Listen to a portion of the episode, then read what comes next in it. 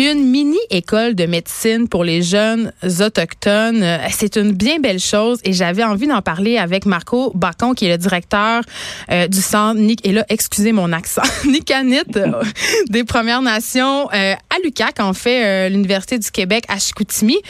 tout d'abord, Monsieur Bacon, on s'excuse de vous avoir sorti de vos vacances.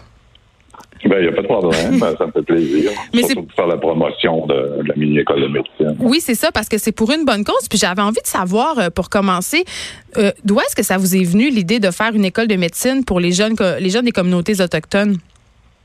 Mais en fait, dans l'historique, ça n'a pas commencé avec une école de, mini-école de médecine. C'est que le, Centre des Premières Nations, anciennement qui s'appelait euh, le Centre d'études amérindiennes, il organisait toujours des camps en collaboration avec des professeurs euh, de l'UCAC. Puis on a eu des camps en art, on a eu des camps en, ingénierie.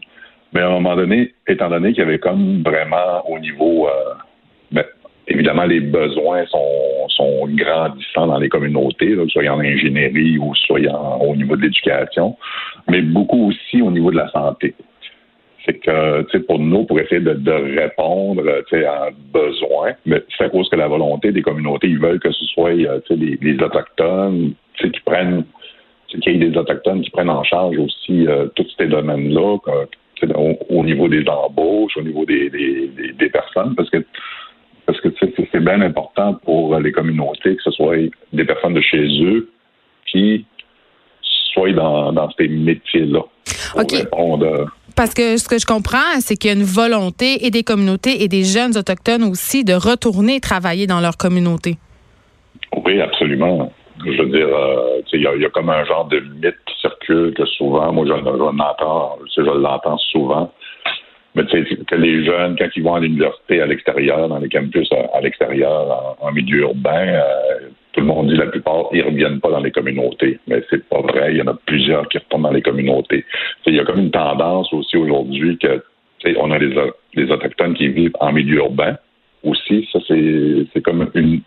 Je veux dire, ça a toujours existé mais sauf que c'était un petit peu occulté parce qu'on avait une, méconnaissance qu'il y a comme une grande population dans toutes les villes du Québec où il y a une, grosse population d'Autochtones. Évidemment, eux, ils reviendront pas dans la communauté parce qu'eux, ils sont nés dans, des milieux urbains. Mais nous, euh, nos étudiants qui participent euh, à notre mini-école, ben, ils retournent dans leur communauté par la suite. Ben, c'est ça. Et ces étudiants-là, euh, c'est quoi leur profil? Ils ont quel âge? Ben, c'est en fait, c'est pas des étudiants, c'est des élèves. C'est des élèves qui sont euh, du secondaire, troisième, quatrième secondaire, essentiellement. Puis en fait, nous, on veut intervenir vraiment en amont avec la mini-école de médecine pour que ces jeunes-là aient déjà une conscience, qui réfléchissent, qui, réfléchissent déjà à leur carrière future, de qu'est-ce qu'ils veulent entreprendre comme métier. Donc, nous, la mini-école de médecine, c'est justement, à faire justement à ça, pour faire euh, allumer une lumière. Euh, ben, c'est ça. Dans les, yeux de ces élèves-là. Parce que c'est quoi les embûches auxquelles euh, doivent faire face ces jeunes autochtones au niveau de leur scolarité, justement? Ben, il y a beaucoup de décrochage scolaire au niveau des communautés. au niveau de la réussite, c'est pas c'est pas rare que en tout cas je ne veux pas généraliser par communauté parce qu'il y en a quand même au-dessus de 50. Mais il y a quand même ça varie beaucoup en 50% et moins de réussite. C'est énorme. Pourquoi? Pourquoi? Euh, vous expliquez ça comment? Ben, on explique ça comment? Comment on explique ça? Ben, évidemment, la, je veux dire, les réalités aussi sociaux qui entourent ces communautés.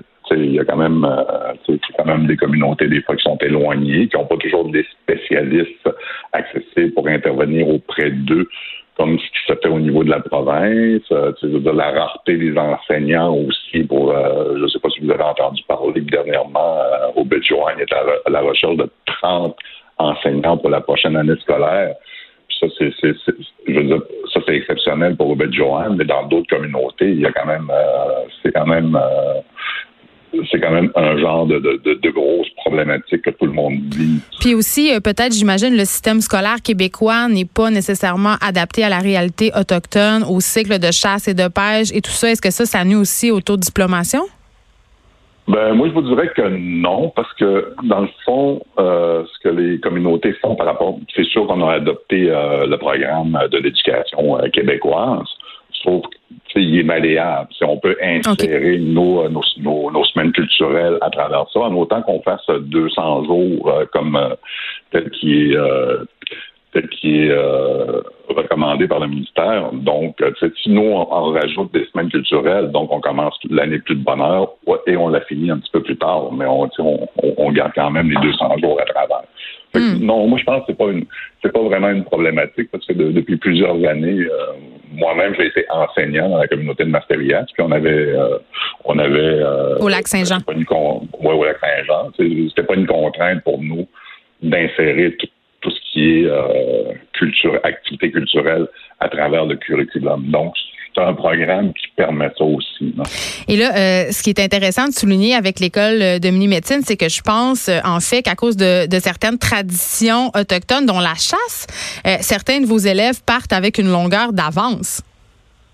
Ben, c'est sûr qu'au niveau culturel, nos élèves, ils sont baignés là-dedans. Et de plus en plus, ben avec, euh, on a la mini-école de médecine, mais on a aussi le, programme de médecine autochtone. Donc, on a beaucoup d'intervenants autochtones qui viennent soutenir aussi comme animateurs cette, cette, mini-école-là. Et on a aussi quand même euh, Dr Stanley Volant qui, à toutes les années, participe à notre mini-école de médecine. oui. c'est un, modèle vraiment extraordinaire. Oui, parce que c'est le, c'est le premier chirurgien autochtone du Québec. Donc, évidemment, c'est un modèle formidable pour les jeunes. Absolument. Et euh, en fait, euh, revenons au milieu hospitalier parce que évidemment, euh, pour les raisons qu'on vient de, nommer ici, les communautés autochtones sont sous-représentées dans le milieu hospitalier. Il, faut savoir qu'il y a six places dans chaque faculté de médecine pour les étudiants autochtones, mais malheureusement, elles ne sont souvent pas toutes comblées. Non, non, ben c'est ça. C'est, en tout cas, comme je vous dirais, il est là un petit peu la difficulté. Mais ces places-là sont pas perdues parce qu'ils peuvent les, les remettre à l'année prochaine. C'est pour ça aussi qu'on a fait qu'on fait cette mini-école de médecine-là. C'est justement pour susciter vraiment la curiosité ou l'envie de ces élèves-là à pouvoir s'inscrire. Puis je vous dirais que depuis euh, toutes ces années qu'on a, qu'on a créé la mini-école de médecine et avant les camps carrière santé, qui, qui était un petit peu euh, dans, la même formule, mais sur une semaine, dont on touchait pas mal plus de domaines que juste la médecine. Fait qu'ils ben, continuent, là, ces jeunes-là. Ben, je peux vous dire que juste à Masteriat, ici, euh, dans la faculté de médecine, parce qu'on nous, on collabore avec Sherbrooke, avec euh, la faculté de médecine à Sherbrooke, puis on a, comme une tentacule ici à, à Chicoutimi, ben, on a trois, trois étudiants, dont une qui a fini, deux autres en cheminement, qui sont inno de Masteriat. Hmm. Ben écoutez, c'est formidable et j'espère que cette mini-école aura une longue vie. Merci beaucoup, Marco Bacon, de nous avoir parlé. Ben, merci beaucoup, ça me ça me fait plaisir. Euh, en, terminant, c'est Nicanté, le Centre des Premières Nations. Merci. Merci. Qui veut dire va de l'avant. Eh ben, c'est très approprié. Merci beaucoup. On s'arrête un instant. De 13 à 15, les effrontés. Cube Radio.